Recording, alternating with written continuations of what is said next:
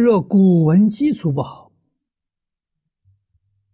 但对吉凶经、五经一论啊、古文观止等科目非常向往，应如何学习？这个问题，在学中国传统的老办法，就是背诵。啊，我们在年轻的时候，老师教我们啊，熟背五十篇古文。那古文呢，以《古文观止》为标准。啊，在这个里面选《古文观止》有三百多篇，选五十篇，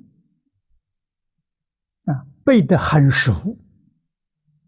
啊，先把它背熟，然后再看注解，啊，你就有能力看古文了，啊，这个这个经典就没问题了。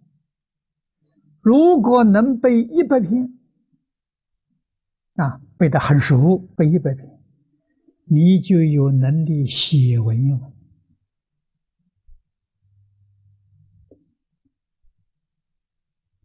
啊，背一百篇，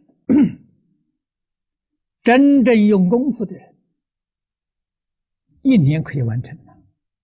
啊，一年就算五十二个星期吧。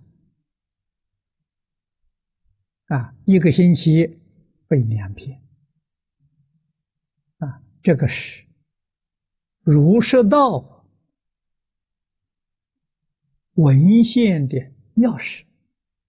啊。你看儒家的《四库全书》，啊，道藏，佛家的大藏经，你能懂文言文，这把钥匙就拿到了。这些资料你就可以浏览、参考、学习。啊，钥匙呢，一定要靠背诵。啊，这个才叫扎根呢。